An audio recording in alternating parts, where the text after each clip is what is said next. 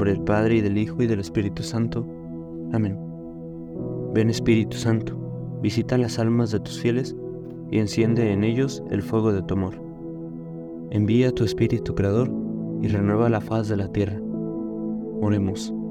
Oh Dios que has iluminado los corazones de tus hijos con la luz del Espíritu Santo, haznos dóciles a sus inspiraciones para gustar siempre del bien y gozar de su consuelo. Por Cristo nuestro Señor. Amén. Yo soy Daniel Ramírez y esto es En Vela. Iniciamos este año de la mano de María, nuestra Madre. Hemos pasado por la fiesta de la Natividad de Jesús y ahora la Iglesia nos invita a celebrar la fiesta de María, Madre de Dios. Un don inalcanzable, un don perfecto, una flor que dio como fruto al mayor regalo de la humanidad. Sin ella, no hubiese existido salvación. Haber acogido la llamada del Señor significó la renuncia a sus propios planes, la renuncia a sus anhelos y a sus quereres, pero sin duda una renuncia que otorgó más de lo que quitó, que regaló a María la mayor de las alegrías. Imaginemos por un segundo cuánta alegría sintió en su corazón, cuánta paz, cuánto amor, en el preciso instante en el que Cristo se encarna en su seno. Ser madre no es cualquier cosa, es una bendición y donación entera al ser que está por nacer un creador que se esmeró en el detalle de la vida humana, y ahora una criatura que dedica su vida a cuidar de su creador.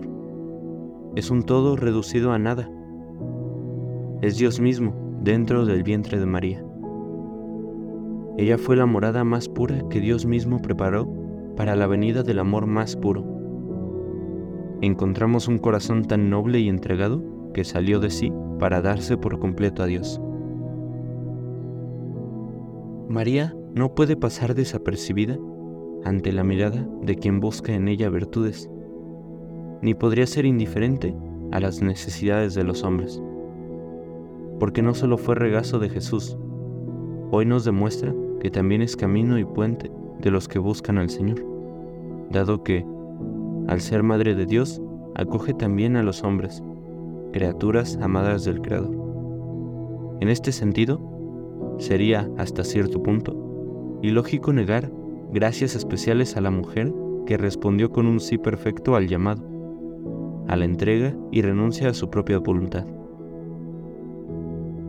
Por eso, en esta fiesta, les invito a seguir este grandísimo ejemplo de renuncia pidiendo a la Santísima Virgen que cambie nuestro corazón aquellas actitudes que impiden cumplir o realizar la voluntad de Dios y que con su ejemplo nos animemos a tener un corazón entregado al camino que Él nos tiene preparado, pues será el que nos conduzca a la meta de la vida plena.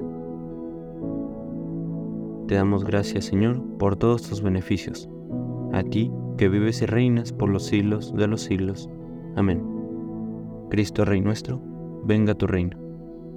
María, Madre de Dios, ruega por nosotros. En nombre del Padre, y del Hijo, y del Espíritu Santo. Amén.